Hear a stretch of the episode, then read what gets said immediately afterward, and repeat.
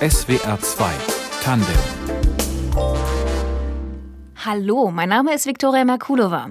Zeit ist Geld. Ich habe keine Zeit. Die Zeit läuft uns davon. Man hat Zeitdruck. Es gibt sehr viele Redewendungen mit dem Wörtchen Zeit darin, die ja auch eher negativ klingen. Im Zweifelsfall ist Zeit eine Ressource, vor der wir einfach nicht genug haben. Elke Großer ist Soziologin, Zeitforscherin und hilft anderen Menschen, ihre Zeit besser in den Griff zu bekommen. Aber was heißt das überhaupt, die Zeit in den Griff bekommen? Darüber sprechen wir heute genau. Willkommen, Frau Großer. Willkommen. Wie gut haben Sie heute denn Ihre Zeit im Griff? Eigentlich ganz gut. Ich habe den Tag ganz entspannt angefangen, habe mich halt auf das äh, Interview heute eingestellt und. Ihre Zeit ist heute sehr entspannt. Ja. Das klingt schon mal gut. Ist es aber nicht eher andersrum richtig? Die Zeit hat uns im Griff, also wir können sie ja nicht aufhalten. Ja, genau, eigentlich ist es andersrum. Äh, die Zeit hat uns im Griff, aber es gibt auch ein Sprichwort oder eine berühmte Aussage, die sagt, die Zeit bestimmt uns und ich bestimme die Zeit. Und da müssen wir jetzt eine Balance finden. Genau, eine Balance äh, von außen gegebener Zeit und von innerer Zeit oder Zeit, die wir selbstbestimmt gestalten. Frau Großer, Sie geben Zeitseminare. Wer sind denn Ihre Kunden bei der Zeitgestaltung? Ich bin angefragt für Workshops und Vorträge und vor allem im Bildungsbereich, was natürlich jetzt in der Corona-Zeit sehr stark eingeschränkt war und auch wenn dann nur online stattgefunden hat. Und besonders die Arbeit, die ich mit interessierten Jugendlichen durchgeführt habe, hat mir sehr viel Spaß gemacht. Und mir geht es vor allem darum, für Zeit im Alltag und für Zeitpolitik zu sensibilisieren. Es geht mir nicht um Zeitmanagement im Sinne, immer mehr aus seiner Zeit herauszuholen, sondern um ein bewusstes und gesundes Verhältnis zu seiner Zeit, zur Zeit mit anderen und auch zur Zeit mit der Natur zu gestalten. Aber auch wissenschaftliche Aufträge habe ich schon angenommen. Zum Beispiel äh, für die Heinrich-Böll-Stiftung habe ich für die Bundestagswahl eine wissenschaftliche Studie zu der Zeitpolitik von einzelnen Parteien gemacht. Oder ich gebe auch kritische Einschätzungen zu wissenschaftlichen Veröffentlichungen. Mhm. Sie haben über Workshops aber auch gesprochen. Für wen sind die? Workshops äh, vor allen Dingen für jüngere Menschen und für Jugendliche. Also so war das jetzt bisher immer auch gewesen. Und mit welchen Problemen oder Fragen kommen die Menschen am häufigsten zu Ihnen? Es geht vor allem um Zeitnot und Zeitknappheit, aber auch für das Bewusstsein für die eigene Zeit, dass man das ernster nimmt und Zeit selbst gestalten möchte. Zeitnot unter anderem bei jungen Menschen, haben Sie gesagt, aber auch vielleicht Zeitnot bei Menschen, die arbeiten und die dort vielleicht nicht den richtigen Ausgleich finden können?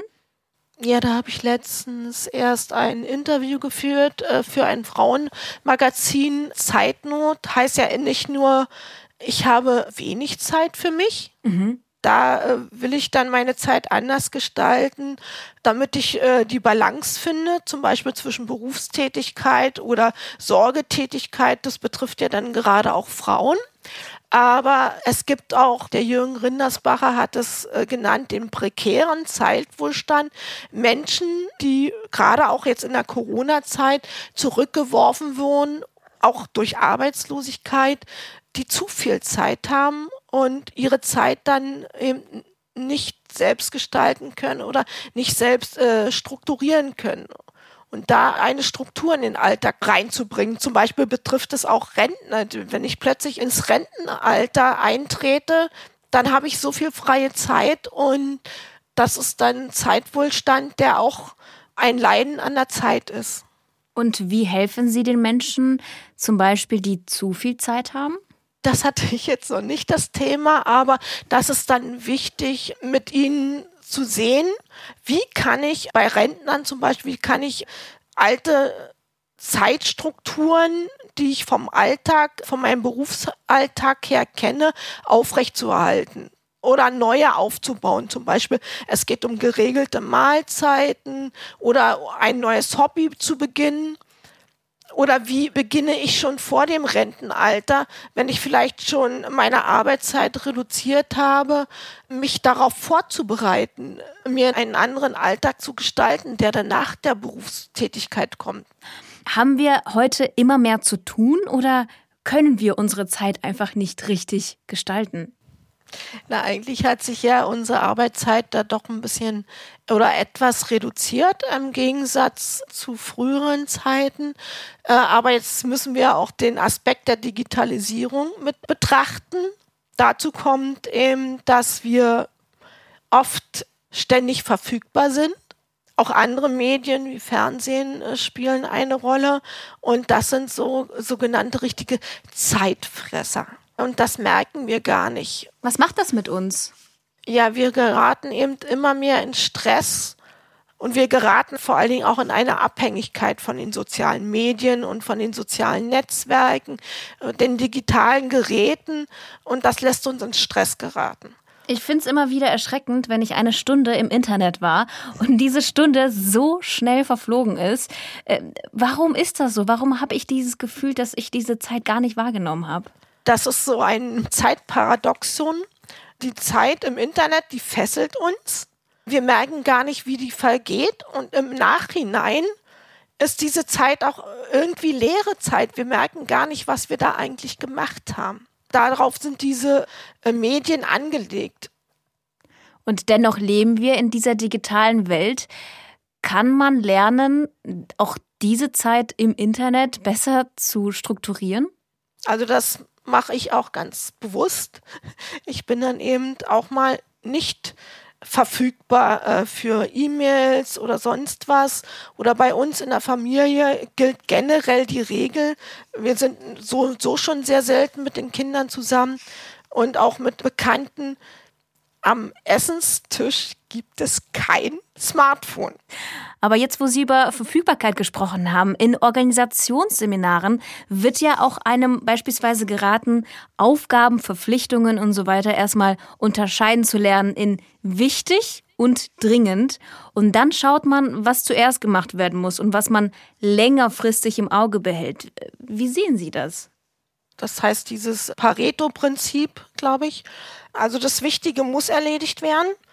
Und manchmal sind es auch unschöne Aufgaben, die sollte man dann, wenn man die für sehr wichtig einteilt, äh, zuerst erledigen und dann, wenn man auch mal unwichtige Aufgaben äh, liegen lässt, vieles erledigt sich auch von selbst. Frau Großer, in Deutschland ist die Pünktlichkeit ja das Maß der Dinge, ist ja weltweit bekannt. Wie sind wir nur so pünktlich geworden? Das liegt natürlich an unseren äh, sozialen Zeitstrukturen. Wir haben unsere Zeit an die Uhr angepasst und die Uhr ist das Maß aller Dinge. Mhm. Und dann spielt auch natürlich die Zeit des Geldlogik eine Rolle. Wir sind an Gewinnmaximierung orientiert und das ist auch äh, bedingt durch die Uhrzeit, an der wir uns richten und äh, da ist Pünktlichkeit eine ganz besondere Rolle. Zum Beispiel in Afrika, die Menschen leben zum Teil noch nach ihren äh, natürlichen Bedingungen. Sie arbeiten eben so lange, bis was fertig ist. Oder äh, stehen so lange, bis der Bus kommt. Wenn er kommt, dann kommt er. Und wir haben eben unsere festen Zeitstrukturen, die sich nach der Uhr regeln. Ja, über die Zeitkulturen sprechen wir gleich weiter noch. Äh, ist Ihnen denn Pünktlichkeit auch wichtig, persönlich? Ja, ich bin ja, wie gesagt, in unserer Gesellschaft sozialisiert, aber ich versuche dahingehend pünktlich zu sein, dass ich äh, mir, wenn ich jetzt irgendeinen Termin habe oder so und unterwegs bin, genügend Zeit nehme und dann eben nicht auf die Uhr schaue. Wenn ich dann viel zeitiger da bin, dann bin ich zeitiger da und das stört mich dann auch nicht. Also und ich selbst trage im Alltag auch keine Uhr, es sei, es geht um bestimmte Termine, dann ist es, dann bin ich schon sehr oder sollte man auch schon sehr pünktlich sein. Zeit in unserem Alltag, die bestimmt ja wirklich den Rhythmus für uns. Oder Uhren bestimmen das. Aber durch bestimmte Zeitstrukturen in unserer Gesellschaft kommt die Zeit doch oft aus dem Rhythmus. Und die Deutsche Gesellschaft für Zeitpolitik will das ja ändern. Seit wann gibt es die und was sind konkret die Ziele? Ja, die Deutsche Gesellschaft für Zeitpolitik gibt es seit 2002. Wir feiern dieses Jahr unser 20-jähriges Jubiläum. Und eben Zeitpolitik setzt sich sehr kritisch mit den jeweils aktuellen zeitlichen Strukturen der Gesellschaft auseinander und auch äh, welche Wirkungen sie auf den Menschen haben. Und eben durch diesen Wandel, durch Beschleunigung und Digitalisierung ändern sich eben auch Zeitstrukturen und wie gesagt, die Beschleunigung ein aktuelles Thema, aber auch soziale Ungerechtigkeit spielt ein großes Thema für die gesellschaftliche Zeitpolitik. Mhm. Und was ist überhaupt Zeitpolitik? Kann man das einfach erklären?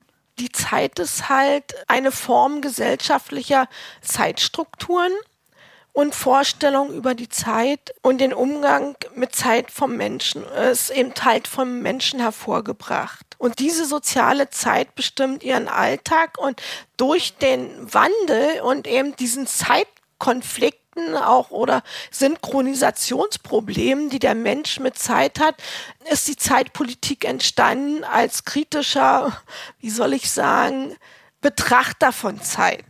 Und nehmen Politikerinnen und Politiker in Deutschland dieses Politikfeld überhaupt wahr? Ja, es wird immer mehr wahrgenommen. Vor allen Dingen, äh, was wir jetzt auch erreicht haben, äh, auch europaweit sind Bündnisse entstanden die sich mit Zeitpolitik beschäftigen. Also Zeitpolitik wird doch mittlerweile sehr wahrgenommen. Und was sind denn die Politikbereiche, die unseren Umgang mit Zeit am stärksten beeinflussen? Bereiche sind natürlich äh, der erste, der auch schon immer äh, eine große Rolle gespielt hat. Auch bei der Arbeit von Gewerkschaften ist Zeit und Arbeit. Dann spielt natürlich die Work-Life-Balance eine große Rolle. Und das wurde ja geschafft, dass äh, eben der Samstag weitestgehend arbeitsfrei ist. Äh, aber da muss auch noch viel getan werden. Dann ist es mittlerweile äh, eben die Zeit und Digitalisierung, mit der ich mich äh, auch beschäftige weil eben die digitalen Medien so gierig auf unsere Zeit sind und uns unsere Zeit äh, rauben. Und natürlich spielt mittlerweile auch ganz stark das Thema Zeit und Nachhaltigkeit in dem Bereich eine große Rolle. Zeit und Nachhaltigkeit, was bedeutet das konkret? Natürlich hat eben diese Zeit ist Geldlogik und diese immer größer werdende Gewinnmaximierung unser Leben immer mehr beschleunigt. Sich zerstört unsere Lebensgrundlage, unseren Planeten, die Erde und steht eben auch ganz stark im Zusammenhang mit äh, sozialen und anderen äh, Krisen. Zum Beispiel Bestellungen, die wir ja jeden Tag ausführen online, wie viele Pakete zu uns nach Hause geliefert werden müssen. Alles muss so schnell funktionieren, Transportmittel und so weiter. Das äh, meinen Sie? Ja, das ist auch so ein, so ein Stichwort, äh, Sofortness. Es muss alles sofort passieren. Aber auch der Mensch, nicht nur die ökologischen Ressourcen leiden darunter, eben auch der Mensch. Mhm. Und ein Thema, das ja auch die Politik beschäftigt, ist Bildung in Bezug auf die Zeit. Und da fragt man sich auch schon länger, ob äh, der Schulbeginn zu früh tatsächlich stattfindet, ob die Schule nicht ein bisschen später anfangen könnte. Wie sehen Sie das? Ja, genau, damit sich die äh, Deutsche Gesellschaft für Zeitpolitik beschäftigt. Wir haben ein Dossier geschrieben äh, für die Abschaffung der Zeitumstellung und plädieren für die mitteleuropäische Normalzeit, weil gerade in dieser Zeit wird ja die Zeit zurückgestellt und, und dann müssen ganz viele Kinder und Jugendliche wieder am frühen Morgen im Dunkeln zur Schule gehen. Und ich habe mit Jugendlichen darüber diskutiert.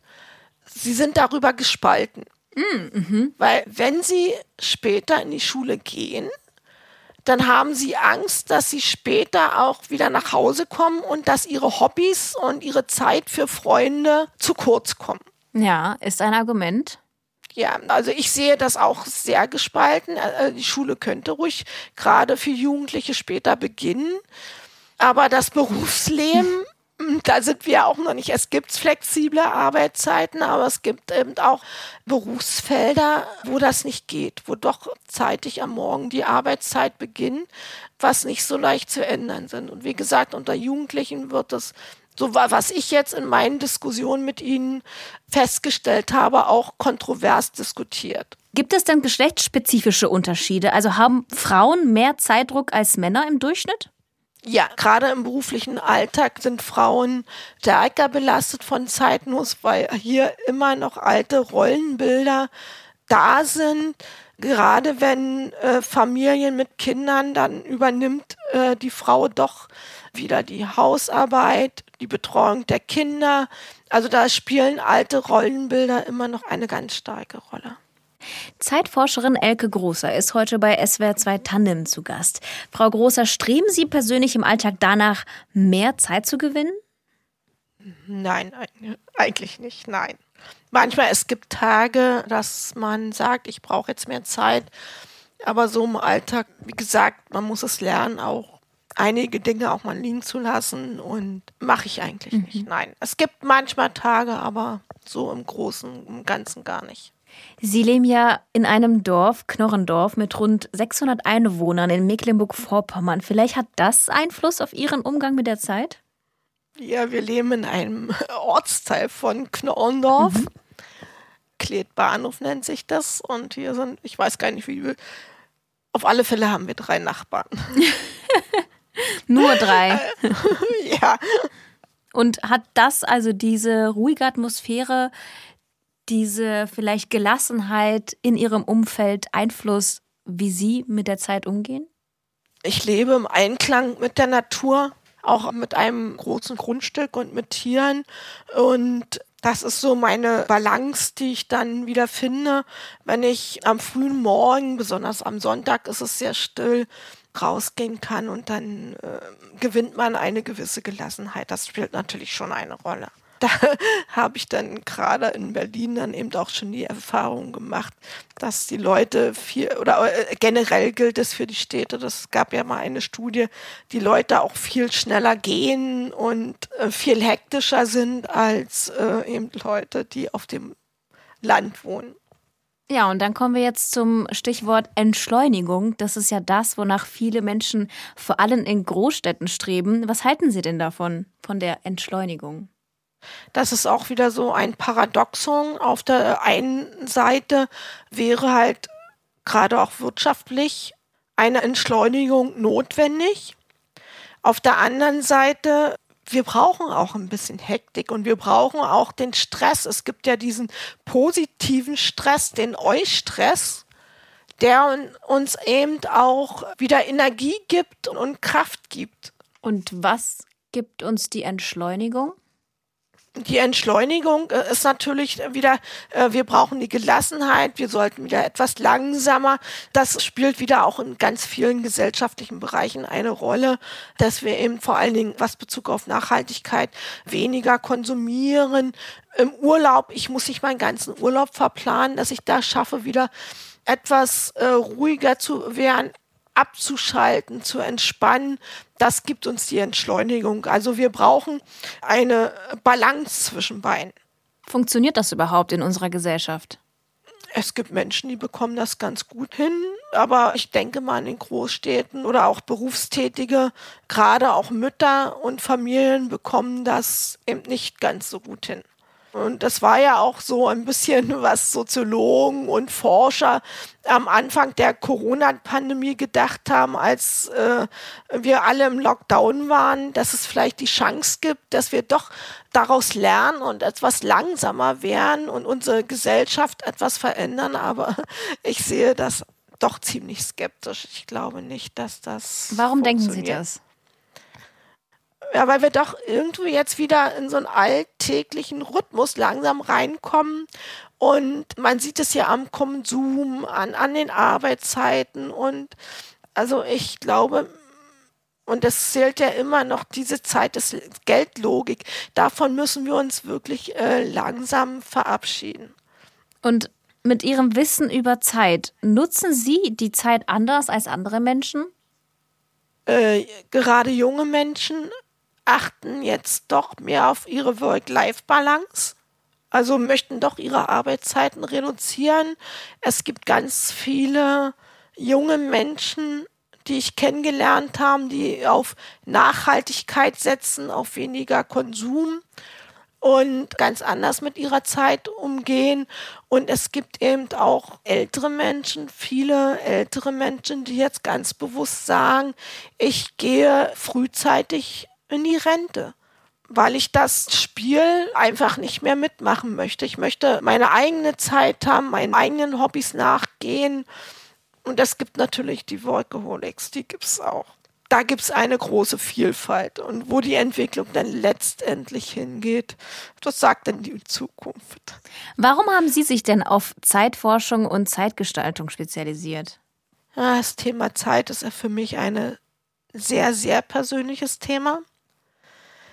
Ich war erst im Informatikbereich tätig und durch überlange Arbeitszeiten und auch die Karriere meines Mannes musste ich meine Berufstätigkeit ganz stark reduzieren.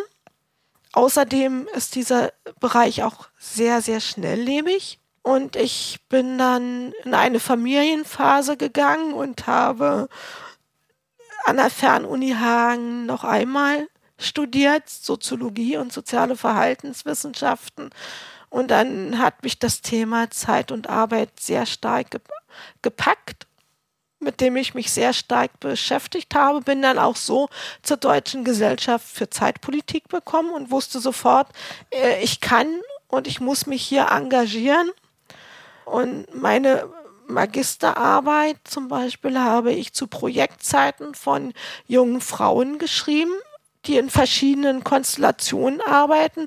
Also da waren welche dabei, die haben nur monateweise Verträge gehabt, aber meist alle kurzfristig Verträge und sie konnten halt durch diese Nichtplanbarkeit äh, der Zukunft und auch durch überlange Arbeitszeiten eben überhaupt keine Familie planen oder sowas. Also das war sehr, sehr interessant für mich und dann hat mich dieses Thema einfach gepackt. Und hat diese Forschung zum Thema Zeit Ihnen persönlich etwas gegeben?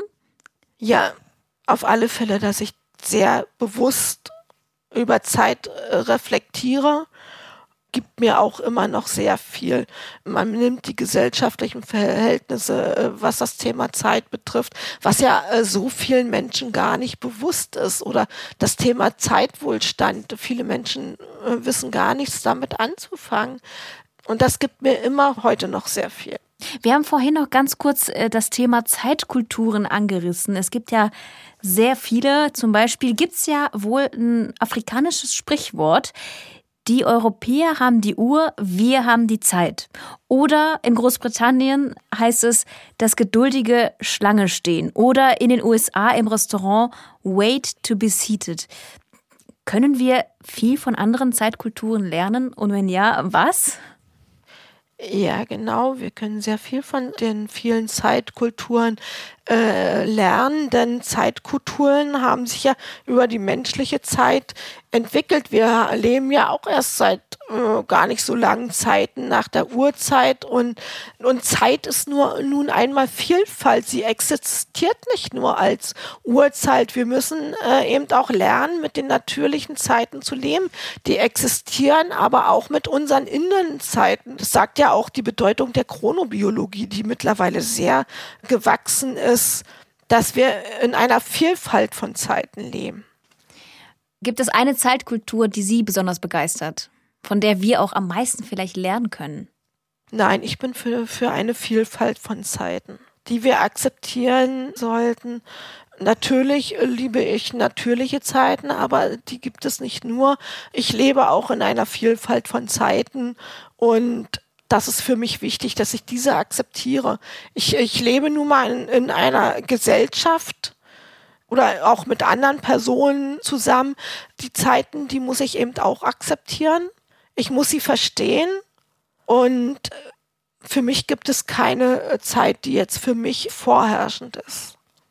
Frau Großer, wie wichtig ist dabei Gelassenheit? Genau diese Gelassenheit. Äh, man kann es auch synonym als Muße oder Nichtstun verwenden, ist uns irgendwie im Laufe der Zeit äh, abhanden gekommen. Also Gelassenheit oder auch äh, mal Muße finden, ist ja dann auch Zeit zu finden oder Pausenzeiten zu machen und einfach gelassen sich zurückzulehnen. Diese Zeit ist uns abhandengekommen und man kennt es ja von Kindern, die dann einfach äh, die Zeit vergessen und in ihrem Spiel verwickelt sind, die noch gar nicht diese Zeitvorstellungen haben, die äh, Erwachsene haben. Da sollten wir wieder lernen, so mehr dieses Kind in uns herauszubringen und eben auch mal die Zeit vergessen zu können und Gelassenheit zu üben. Ist es auch wichtig für unsere Gesundheit?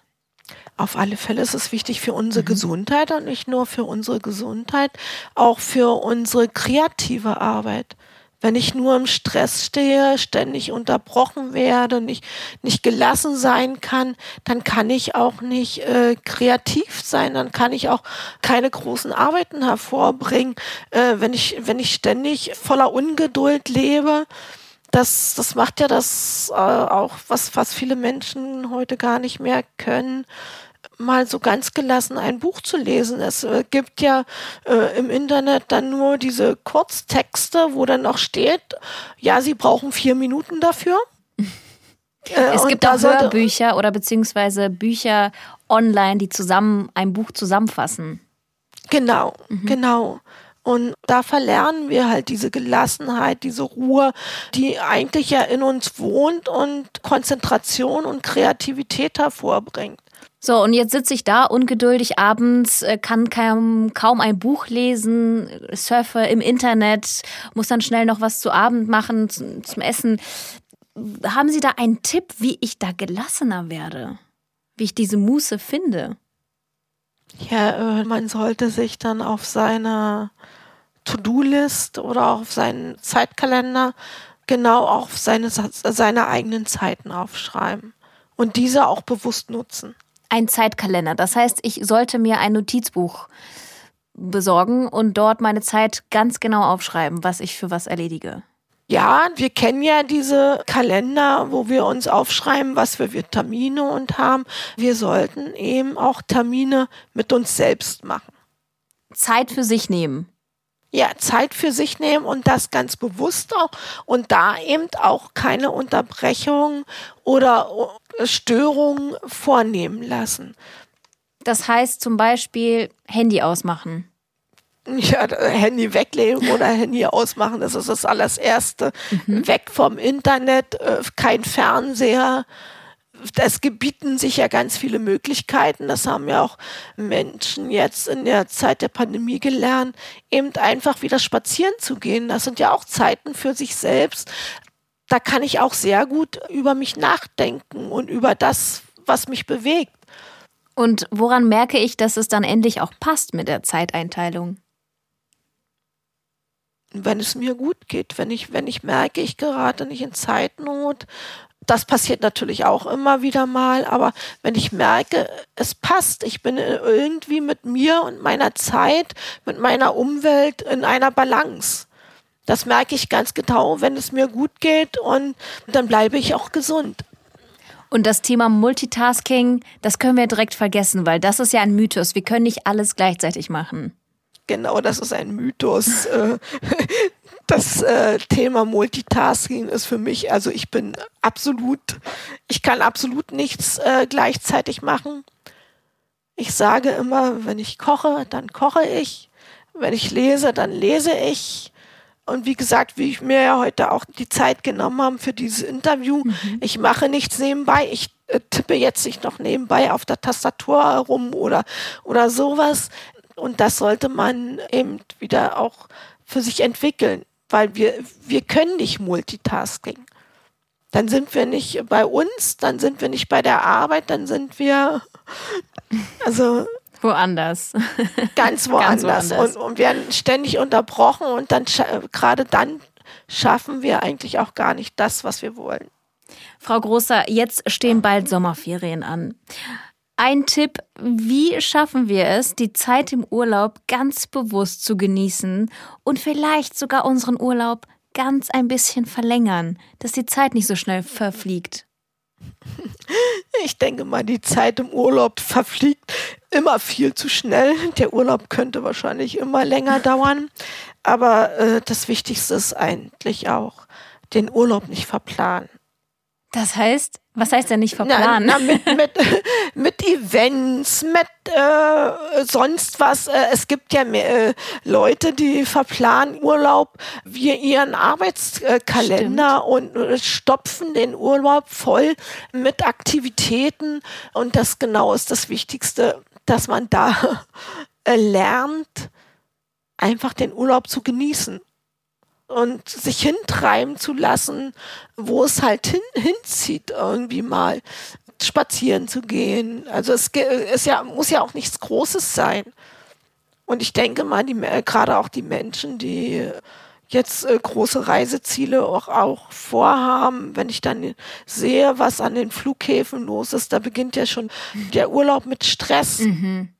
Also man kann auch in der Nähe von seinem Wohnort ganz viele Ziele erfinden, die man auch gar nicht kennt und die dann nicht so viel Stress machen und einfach nur genießen. Ansprüche runterschrauben und Zeit genau. für sich nehmen.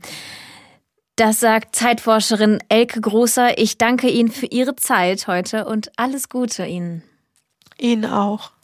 Die Redaktion der Sendung hatte Fabian Elsässer. Die Musik hat Moritz Schilius ausgesucht und in der Technik war Philipp Stein. Ich bin Viktoria Merkulova. Bis zum nächsten Mal.